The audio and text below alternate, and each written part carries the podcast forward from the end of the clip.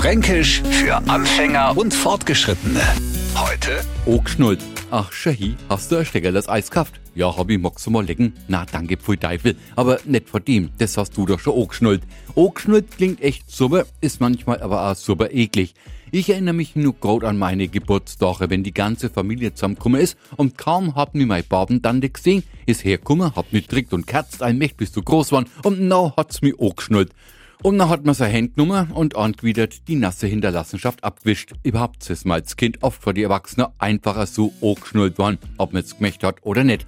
Der Neufranke, der jetzt klar unbedingt was anschnallen will, der kann einen Briefumschlag nehmen oder eine Briefmarke befeuchten, also ablecken. Fränkisch für Anfänger und Fortgeschrittene.